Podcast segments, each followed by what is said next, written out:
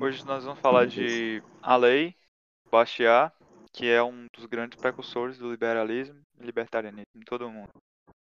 É, ele também é um grande precursor da escola austríaca por conta da ênfase que ele dava no papel da demanda do consumidor. E isso é uma espécie de análise proto-praxeológica, dá para ver dessa forma.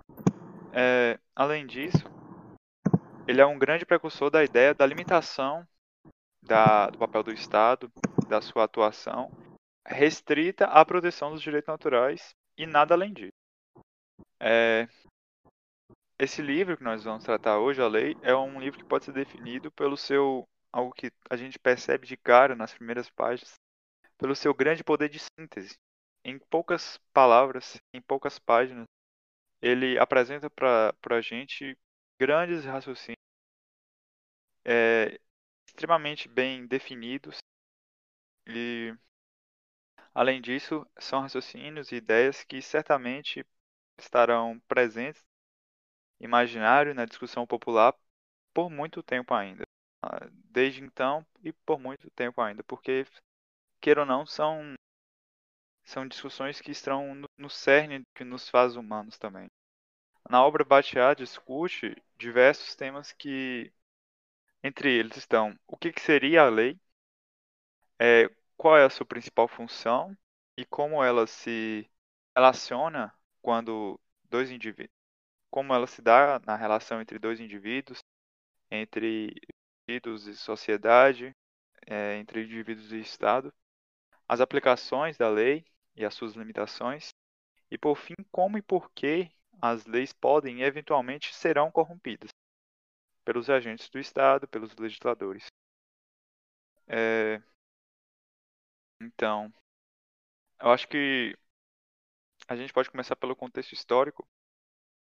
É... A gente sabe que esse livro é de 1850, né? Então ele foi escrito dois anos após a Revolução de 48. Só só para confirmar que ficou completamente mudo. Eu tô conectado, né? Vocês estão me ouvindo? Sim, sim, tá tranquilo. Beleza.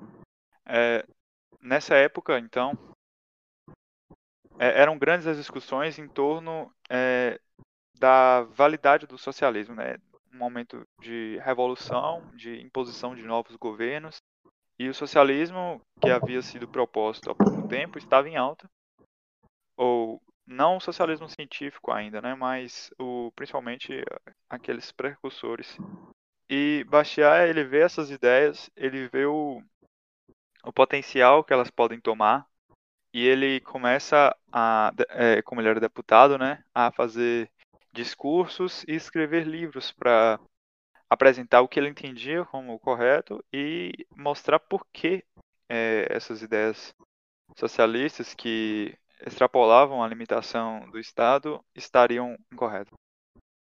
Então, como deputado, ele teve a oportunidade de se opor a tudo isso e nos seus livros os, a, o seu, a sua maior virtude, certamente, era, como eu disse, o caráter sintético e lógico racionalista da sua obra, além de, de certo humor né, e sátira, ele também propõe analogias, parábolas que são exemplos para a gente entender melhor o que, que ele está falando.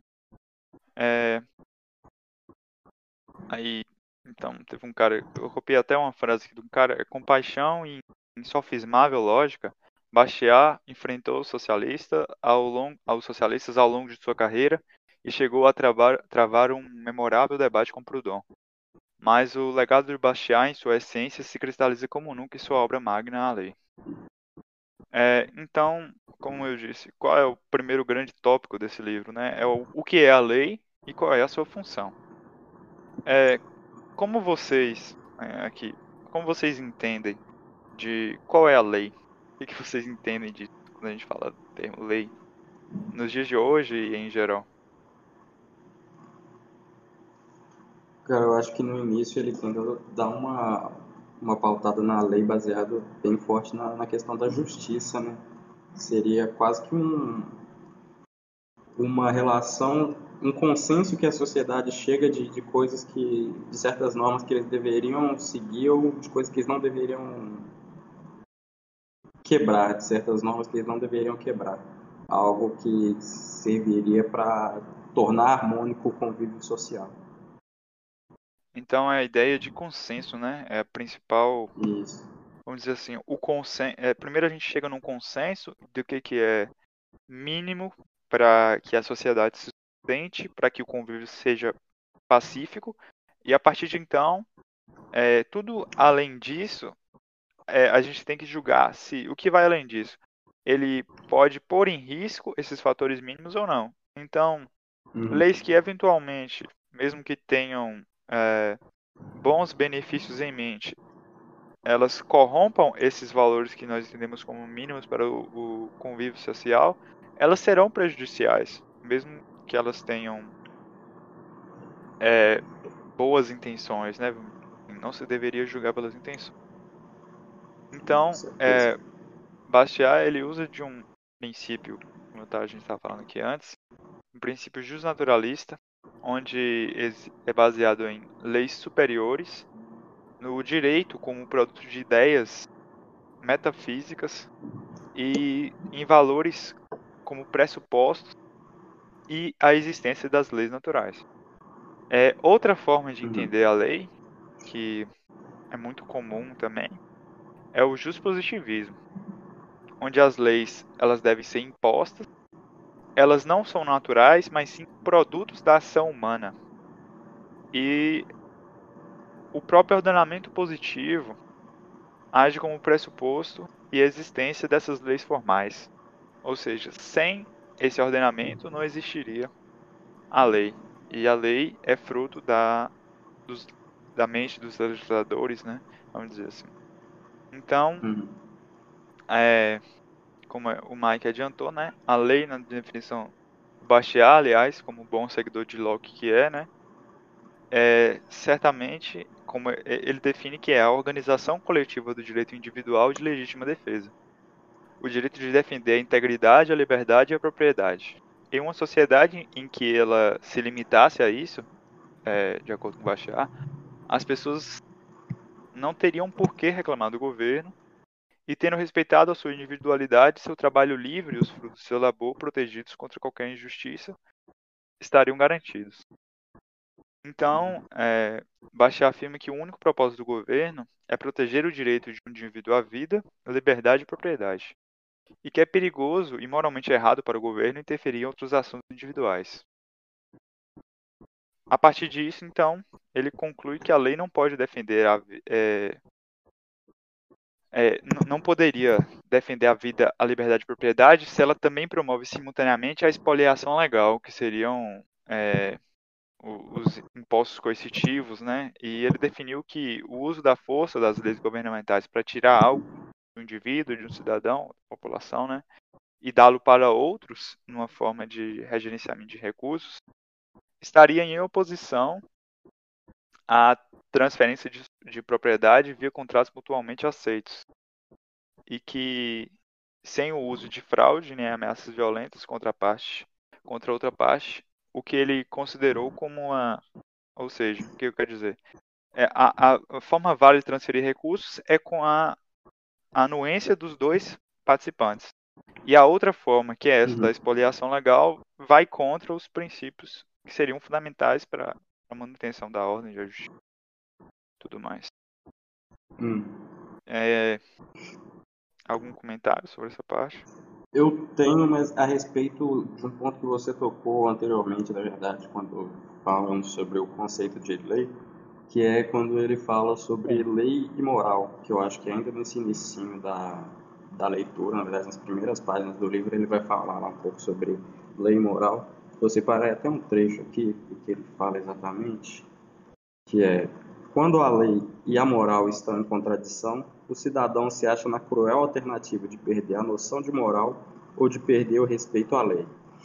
E sobre esse trecho, o que eu teria para falar sobre ele, na verdade, é uma menção de um de uma outra fonte ainda, de um podcast que eu estava escutando, que eu, eu não sei se foi esse que eu mandei para vocês ou se foi outro, mas é um podcast do Jordan Peterson falando com o Joko Willick, e nesse podcast o Jordan Peterson menciona uma história né, de, de, da Bíblia ainda, que é Jesus andando do deserto no dia sabático, ou seja, num dia que sagrado para os judeus, onde ninguém deveria estar trabalhando, no caso.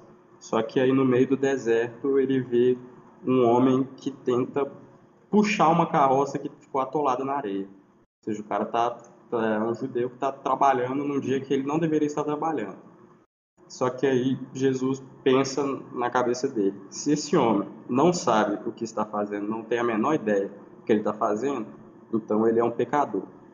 Mas agora, se ele está fazendo isso e tem ciência do, do ato que ele está cometendo nesse exato momento, então esse homem está salvo. Que é justamente dessa parte do de, de o que é a lei, de ele estar quebrando a lei mas quebrando a lei de uma forma consciente, porque está tem um princípio moral acima dessa lei que, que foi convencionada entre a população daquela região. Seja, é algo que. É muito interessante é uma... isso.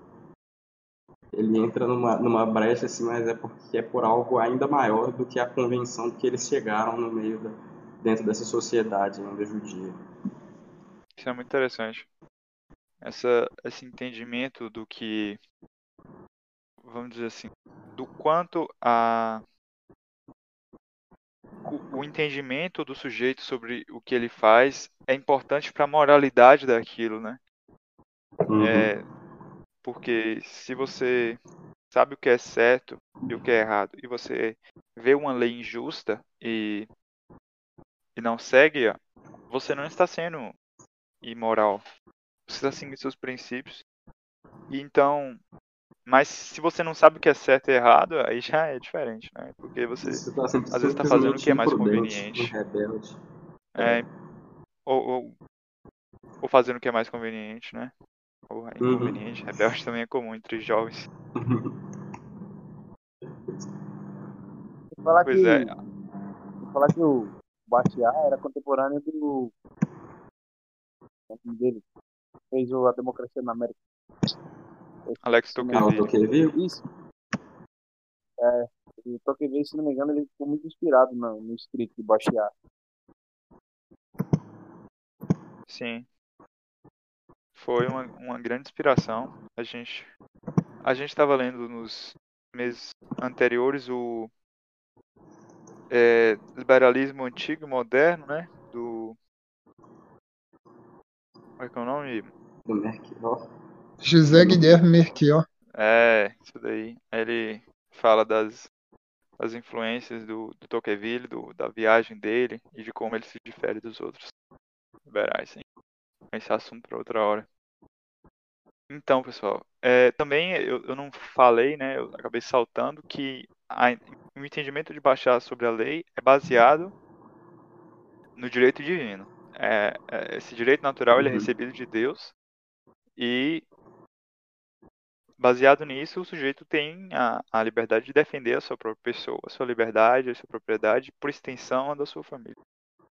É, então, tem outras formas de justificar o justnaturalismo também, né? Mas a gente não vai entrar nesse mérito agora.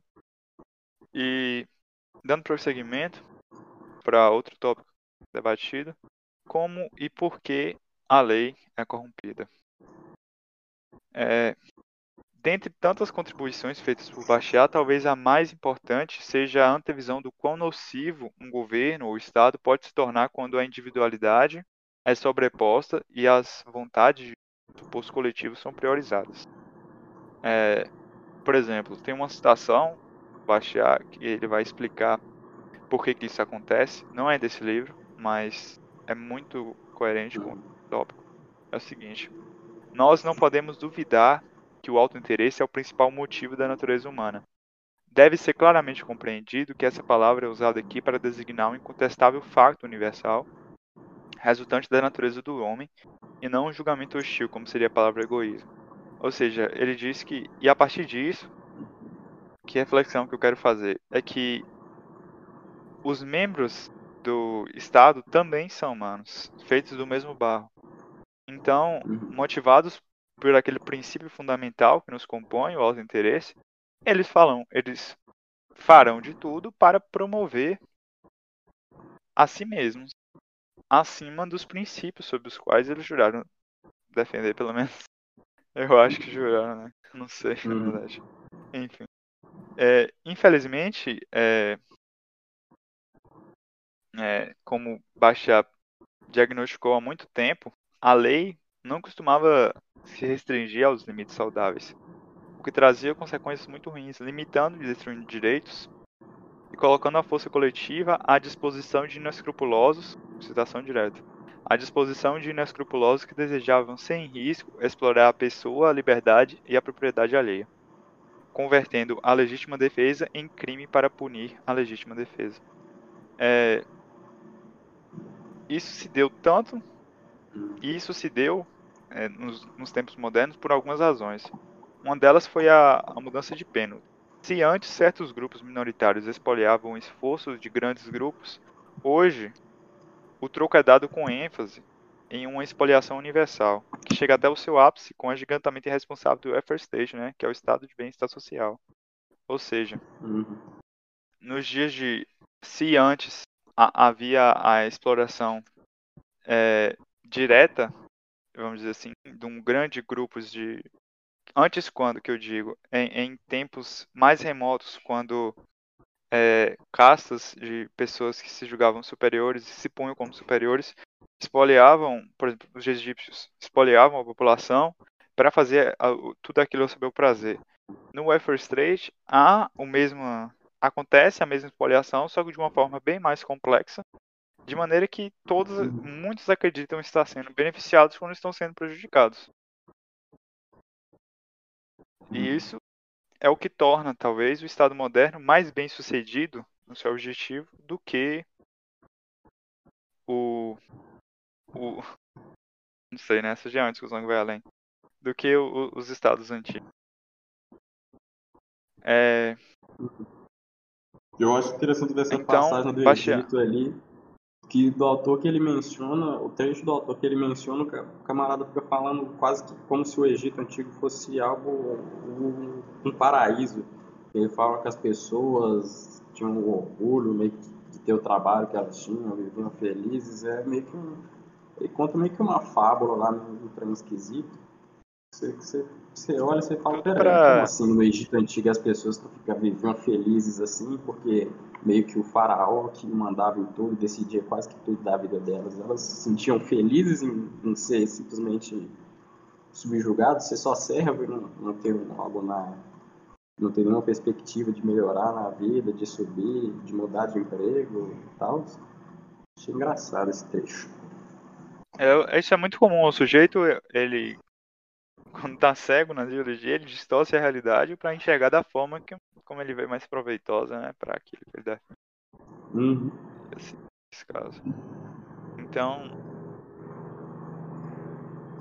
É, prosseguindo. Na, na- que anotei aqui. É, se a lei pode tirar de uns para dar a outros, lançar mão da riqueza adquirida por todas as classes para aumentar de algumas classes, então não haveria razão para que todos não desejassem lançar mão da- dela com esse fim. E porque Uhum. o que seria a ruína da sociedade.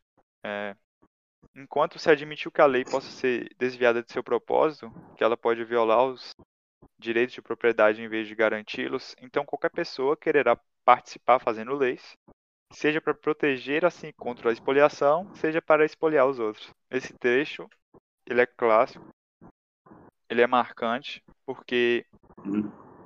ele resume é, a forma como o Estado, o, o grande Estado social, se organiza desde 48 e progride a sua violação sob, é, sob a justificativa de estar defendendo ou, ou de estar, é, vamos dizer assim, fazendo bem pela sociedade enquanto a ataca.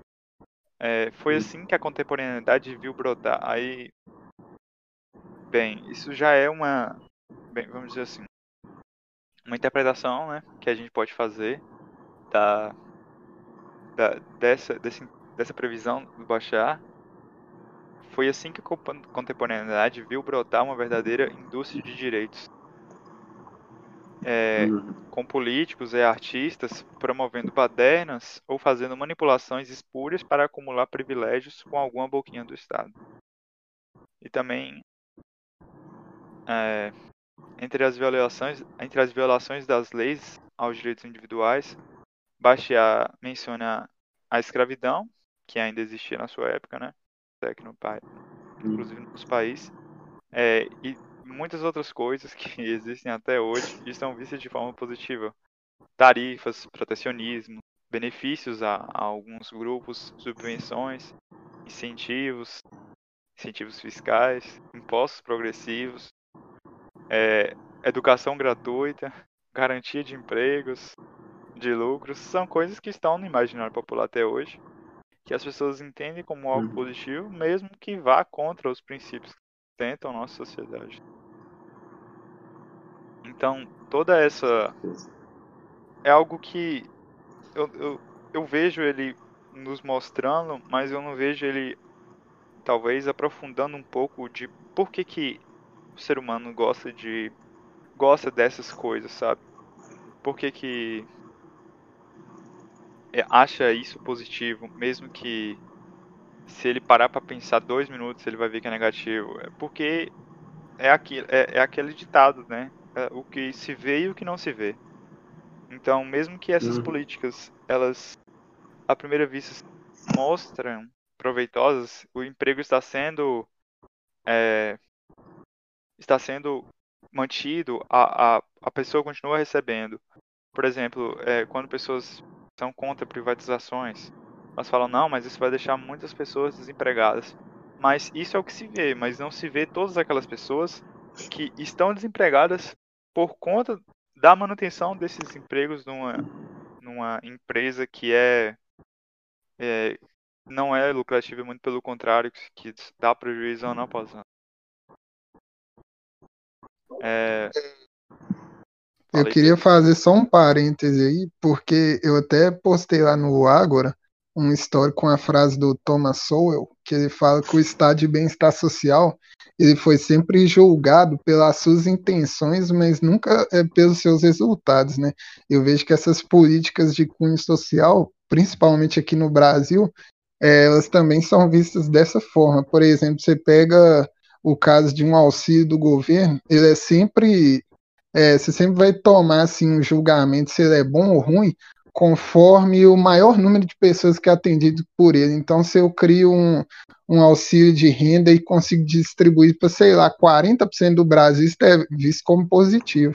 Quando, na verdade, a gente deveria pensar, olha, se esse auxílio está indo, sei lá, para a camada mais pobre da sociedade, quantas pessoas, através daquele auxílio, conseguiram se emancipar é, dessa situação de pobreza. E caso elas não tenham conseguido se emancipar, será que esse auxílio está fazendo algum sentido, está fazendo alguma diferença efetiva na vida daquelas pessoas?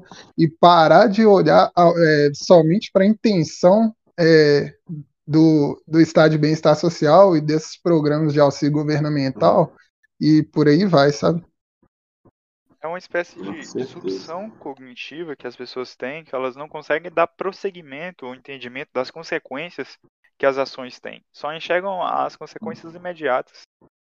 Tem e um quando trecho... você tenta mostrar para muitas dessas pessoas a, as consequências longínquas, é, elas, elas te, te apedrejam, né? Então, fala aí, Mike. Tem, tem até um trecho que eu selecionei também do livro que ele fala justamente sobre isso, dessa questão que o Bachar menciona. É o, é o capítulo que chama Uma Confusão de Termos. Ele coloca: Se desaprovamos o atual sistema de educação, os socialistas dizem que nos opomos a qualquer sistema de educação.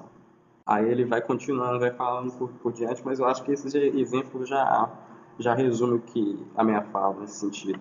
Porque se você vê um programa que não está funcionando, a gente na sociedade hoje vê uma coisa que não está funcionando direito da forma como deveria funcionar e fala, ó, oh, isso aqui está errado, pessoal, em vez de, de ter algum debate, alguma coisa que relacionamente, algo racional que vai lá e debater, olha, não está funcionando mesmo, como a gente pode melhorar esse programa? Por exemplo, essa questão dos auxílios, ó, simplesmente dar dinheiro não está funcionando, não está emancipando as pessoas do, da miséria, como a gente pode melhorar esse programa? Em vez de ter esse debate, não, simplesmente ter, é, ter ou não ter, é, existir ou não existir, privatizar ou não privatizar, não, parece Sim. que nunca há um debate em relação a como simplificação- melhorar, a como melhorar, como simplificar, como deixar esse, esse, esse, esse sistema mais eficiente. A simplificação do de- debate parece ser um método estabelecido dos socialistas, ou, ou não só dos socialistas, né, mas de todos aqueles que, que é, querem fazer impor a sua ideia, não a, a partir de, de- de entendimento do que é melhor, mas de ide- ideologias, né, que Uhum. devem se impor independente de qual seja a- ideia mais vantajosa. Eu acho que uma, uma vantagem dos liberais, talvez não tanto dos libertários, é- é- ao serem administradores, vamos dizer assim, é, é que eles, na maioria das vezes, muitas das vezes procuram fazer aquilo que é mais. ele- Eles são mais utilitaristas, né? É o que eu quero dizer. Uhum. Do que é, aqueles outros que. É mais pragmático impor em as vez suas- de idealista. é, que são mais pragmáticos e idealistas. É, só mais um ponto também, nisso que o Mike falou, geralmente também é, pensamentos mais à esquerda ou pensamentos sociais no geral, quando você acaba falando contra essa prática, é, quando você vê, por exemplo, um, um auxílio é, à camada mais pobre da população que não está não tá emancipando aquela, aquela casta específica que eles pro- propõem a tratar, quando você fala contra esse auxílio pela manutenção dele, eles te colocam contra as pessoas que recebem ele. Ah, então você é contra, sei lá, você é contra o Bolsa Família, você é contra os Monopólio pobres. da virtude. Você- Isso. É, quando você fala contra alguns tipos de ações afirmativas que não conseguem é, minimamente solucionar o quadro da situação do, é, por exemplo, dos negros nas universidades, ah, então você é contra os negros, quando na verdade você está falando simplesmente do programa.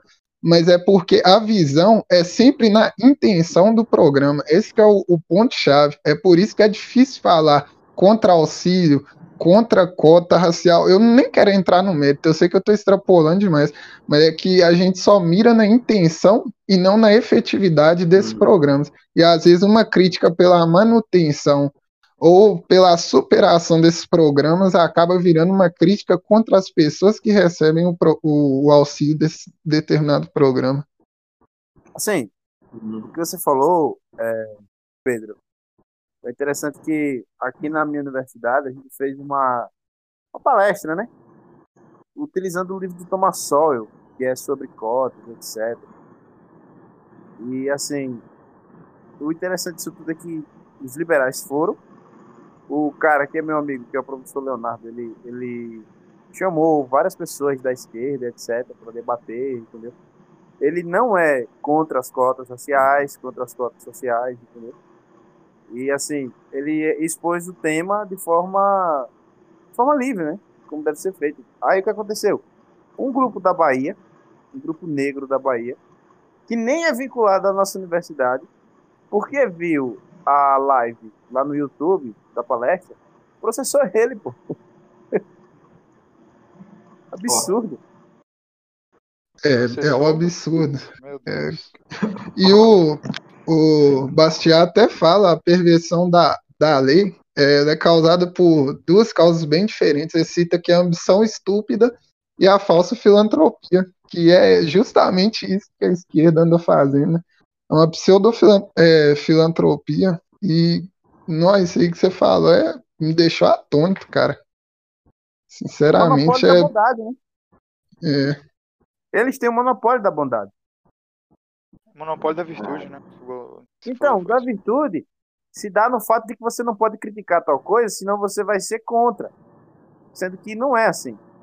Você pode ser a favor e criticar o jeito como está sendo feito, entendeu?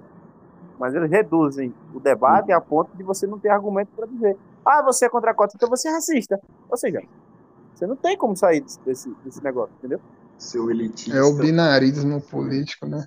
E o monopólio da bondade é que só eles que fazem o bem. Aham, Eles montam em cima das pessoas que precisam para fazer o que eles precisam. O que eles querem, na verdade, não que precisam. O bicho é. tem uma, uma coisa que é uma filha da putagem sem, sem, sem tamanho, é esse povo que monta em cima de gente necessitada pra fazer palanque. Nossa, tem um negócio que me dá ódio, é isso. Nossa senhora.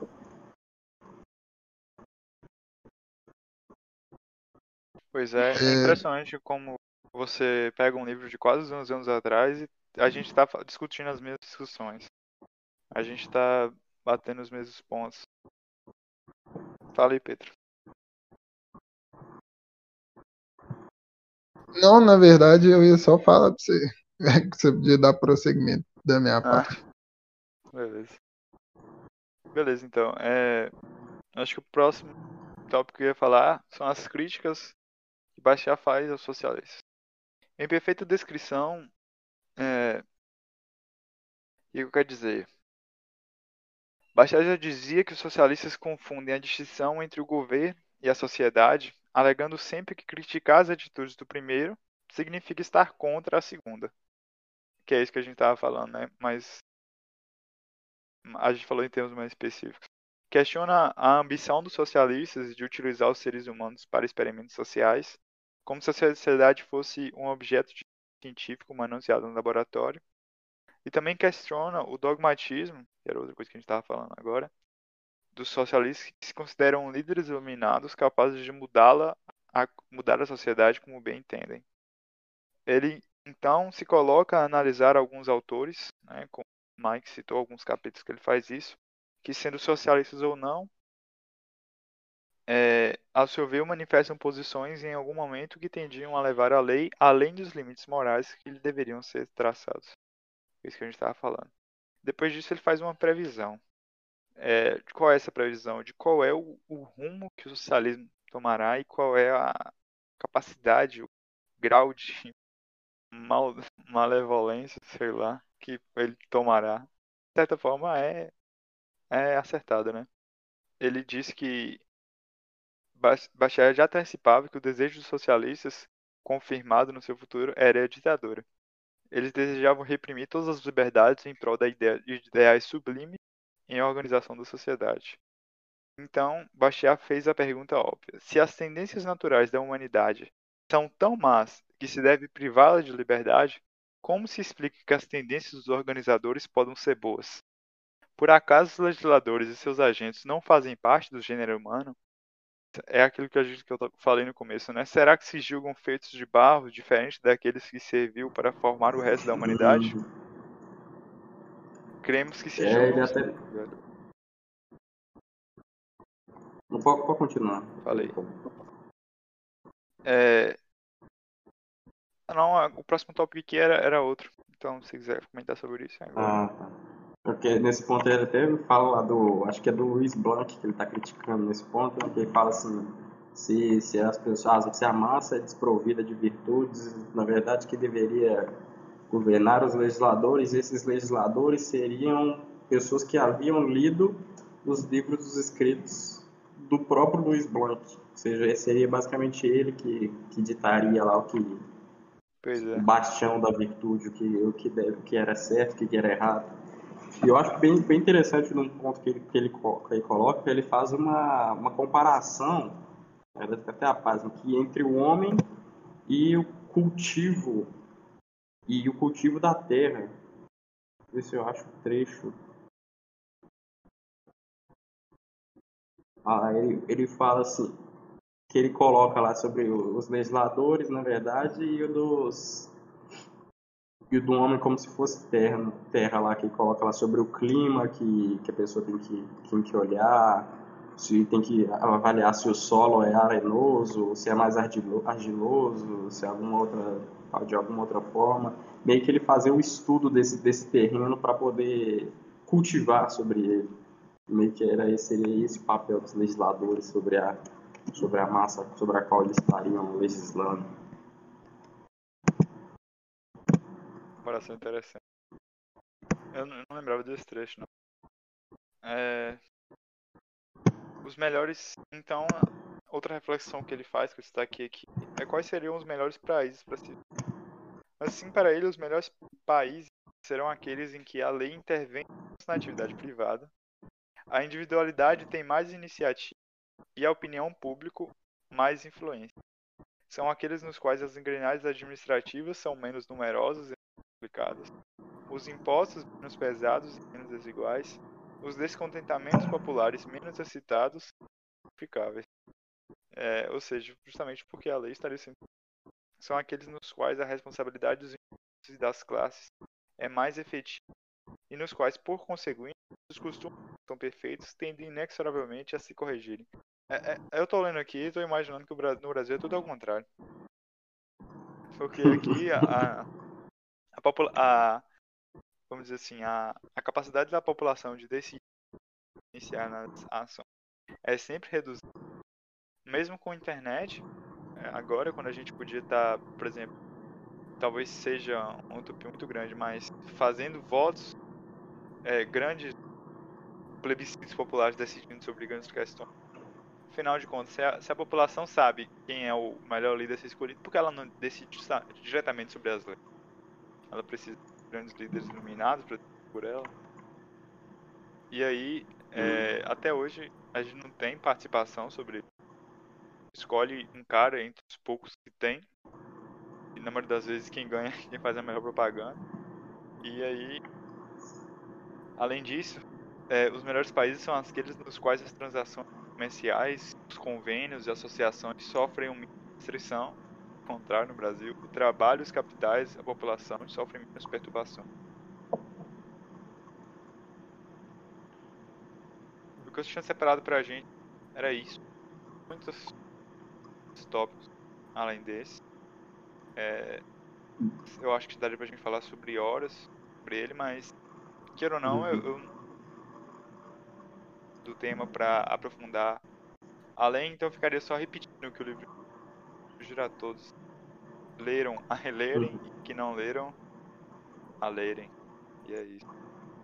André, eu acabei perdendo o timing do comentário, mas você citou um, um trecho do, do Ale que é muito interessante, falando do é, dessa necessidade da, da humanidade ela ser tão corrupta que ela precisar é, se ter espoliado a sua liberdade para ser justa, né? Ter um governo central é, forte o suficiente para garantir que a sociedade seja justa e proteger é, nós, nós mesmos, né? Mais ou menos isso. Tem uma frase de um, de um historiador que chama John Edward Acton, eu acho, que ele fala o seguinte, que o poder ele tende a corromper e o poder absoluto corrompe absolutamente. É. E tem muito a ver com isso, né? De como é quão ingênuo é pensar no, imaginário socialista se encaixa isso também. De que, Não só socialista, é, né? É quase imaginário comum. Lugar. Imaginário de que você substituir, não, de você imaginar que existe uma classe opressora no poder, digamos, certo? No caso da é, narrativa socialista seria a burguesia. E você substituir por uma ditadura do proletariado ingênuo é pensar que essa ditadura do proletariado seria menos opressiva, não se tornaria uma nova burguesia, não se tornaria uma nova é, no, um novo opressor, né? Justamente por conta disso, que o poder ele corrompe absolutamente. Não é questão de que é, existe uma diferença intrínseca entre um burguês e um, é, proletário. Né? Eles ambos são humanos. E o que vai fazer com que eles sejam corruptos ou não são uma série de fatores, dentre eles o poder, né? E o poder absoluto ele tem esse, essa capacidade. Por isso que é uma solução é, que ela é míope, do meu ponto de vista, né? Ela vê vai muito daquela das intenções, ah, que existe aqueles que são explorados e os exploradores bastam que os exploradores não dominem mais que tudo vai se resolver. Não, Parece que as coisas elas tendem a, a se ajustar uhum. quando o poder. Eu acho de um, de um trecho também, eu acho que, que se relaciona só um, levemente com isso que você acabou de falar, que é de um, de um, trecho que ele menciona, que eu acho que se relaciona muito com, com os dias de hoje também, que é mais está no imaginário comum das pessoas associarem, já estão tão acostumadas com essa ideia de Estado concentrar tanto poder que elas costumam associar governo e a pessoa que está no governo com a qualidade da vida delas. E Bastiat, olha só, Bastiat em 1850 já coloca lá no, no, livro dele os bens e os males, as virtudes e os vícios, a igualdade e a desigualdade, a opulência e a miséria, tudo emana do governo ele se encarrega de tudo, mantém tudo, faz tudo, logo é responsável por tudo. Então é meio que, que é essa a crença desse pensamento mais socialista, esquerdista, mas que, que ainda é muito comum aqui no, no Brasil. Que é até agora, até a gente vê, principalmente em questão de rede social, o pessoal culpando basicamente Bolsonaro por tudo, na época do, do PT era melhor, e faz essa correlação direta entre governo e a vida da pessoa, sendo que muitas vezes a, a própria pessoa que não que faz isso para colocar um espantalho e não se responsabilizar pelo próprio fracasso. Justamente, cara. E essa diminuição da responsabilidade individual, ela leva a sociedade, ela leva a, uma irresponsabilidade cada vez Jordan maior. Peterson ama essa ideia, né? É. Porque Uhum. as pessoas elas precisam se responsabilizar pelas próprias ações. Porque se elas não fizerem justamente, como o Guilherme falou, o Peterson aborda muito, Arrume sua cama. elas, elas se entendem como vítimas, né? É, é aquela, aquela Uhum. aquele diálogo que é muito comum das pessoas se entenderem como vítimas da sociedade, do bandido se entender como vítima da sociedade e tal. E isso parte dessa, dessa falta de responsabilização individual, dessa responsabilização do coletivo, que está presente. Então ela corrompe a sociedade de uma forma que vai prejudicar em não só sistemas de legislação, mas também em criminalidade, né, que é o principal fator que eu vejo mais impactante, mas em vários outros aspectos que eu não imaginar agora, certamente. É, eu acho que essa transferência de responsabilidade também acaba criando uma coisa muito comum no Brasil, que é o personalismo político. A gente não Uhum. enxerga as ideias de um determinado presidente que foram boas para o país. A gente enxerga uma ação que, olha, esse presidente é o bom e aquele presidente é ruim. Aí, por exemplo, é, e fica sempre nesse debate binário, ah, é Jair Bolsonaro ou Lula? O, Lu- é, o Jair Bolsonaro é ruim, porque quando é o que eu não sei se foi o Ah, o Michael Lula é Guilherme estava falando. É, aí fica sempre nisso, aí não é consegue enxergar, é, não consegue enxergar as ideias que pautam também aquele político e acaba às vezes trocando seis por meia dúzia aqui, que é muito comum no Brasil, e não consegue também é, se colocar como sujeito, é entender que essa democracia representativa nossa é necessária, que eu me coloco como sujeito na sociedade, um cara que busque entender o sistema político, busque entender as ideias que estão por trás de cada um, para parar de colocar só no governo a responsabilidade por todas as áreas da, da nossa vida, né? Cara, eu até parando pra pensar aqui nesse, nessa questão que você falou, mencionou sobre o personalismo político, que a gente vê muito forte isso na questão da, do- até dos nomes das políticas que os, que, esses- que os governantes adotam para dar as suas, as suas ações mais são mais populares. Por exemplo, o, o Bolsa Família, que antes Fernando Henrique era do governo Fernando Henrique era o Bolsa Escola. Só que aí entrou o governo Lula e eles transformaram no Bolsa Família, que aí ficou diretamente associado à figura do presidente Lula e do governo PT. Aí chega o Bolsonaro e quer mudar o nome para deixar de ser Bolsa Família e ser Renda Brasil, para ser associa- para ter esse negócio associado diretamente à imagem dele, para ele se lembrar minha- na hora de, do, do- da, na hora da urna lá. Até o Minha Casa Minha Vida, eu acho que Sim. lá na É que virou habitação pra- Minha Casa Verde e Amarela. Não, é Minha Isso, Casa Verde e. Amarela. Porque É, é que clássico do. Não, é. Fora que uns nomes ridículos, né? Também diga-se de passagem. Mas, a assim, influência. é, eu não tô, assim, defendendo ninguém e tal? Mas, assim, eu acho que, eu não sei se é dessa forma. Mas, por exemplo, quando o governo sai e entra outro, ele não pode deixar o mesmo nome do programa anterior, entendeu? Não sei, só tô divagando, não sei se isso é verdade, mas toda vez que a prefeitura assume outro, outro, outra gestão, eles meio que são obrigados, entendeu? A, será? a firmar um outro nome, assim. Nesse caso aí, desse exemplo que a gente citou, não. É isso, É. isso até que não, é, Davi.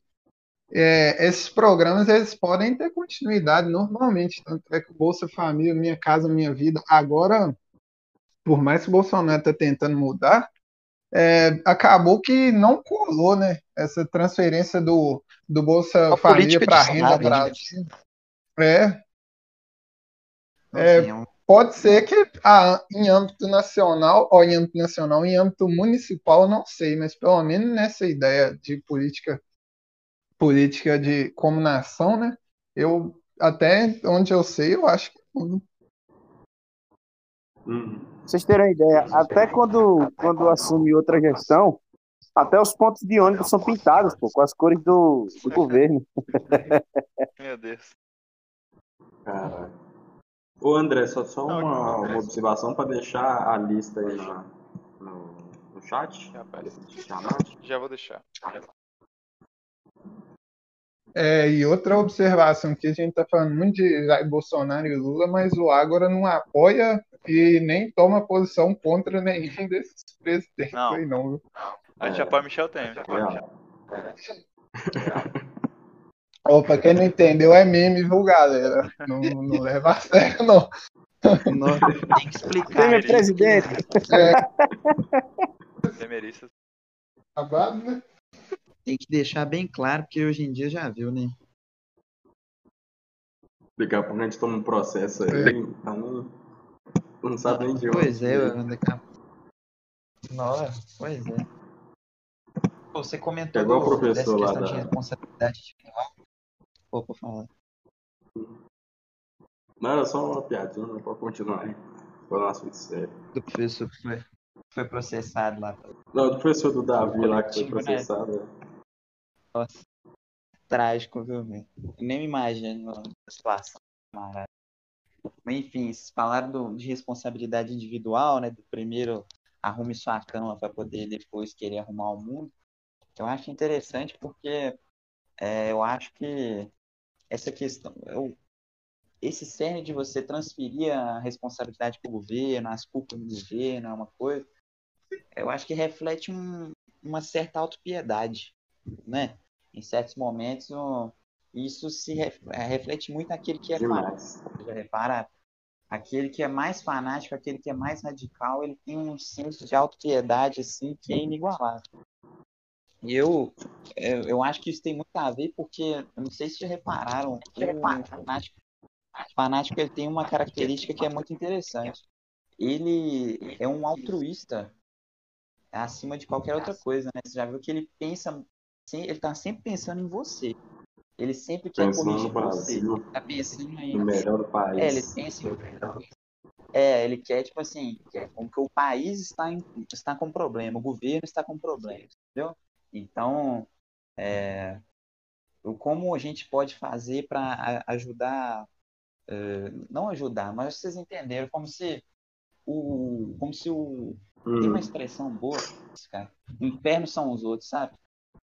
Ah, E Cara, é isso, É, porque massacre. eu acho de uma têm uma arrogância, mas eu acho de uma arrogância, Exato. mas de uma, de uma arrogância enorme o cara achar, mano. O cara no, no auge dos seus 20, 22 anos de idade, achar que ele entrar lá vai Falando muito, hein? melhor e vai ser o vai ser o brabo que vai mudar o país, vai ir pra frente e vai conseguir legislar sobre 200 milhões de pessoas e vai fazer o melhor pra todos. Mas o cara tem que ter peito, viu, pra falar isso. Tem que ter peito pra bater e falar que vai ser cabuloso, porque, meu Deus do céu, eu não tenho essa arrogância, não. Eu, na eu vejo casa. também isso como.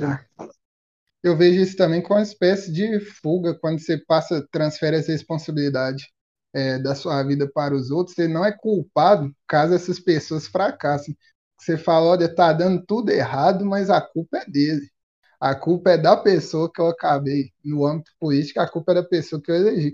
Você acaba não, não consegue se colocar como culpado em nada. Que dando certo ou dando errado, é, você nunca vai ser responsabilidade.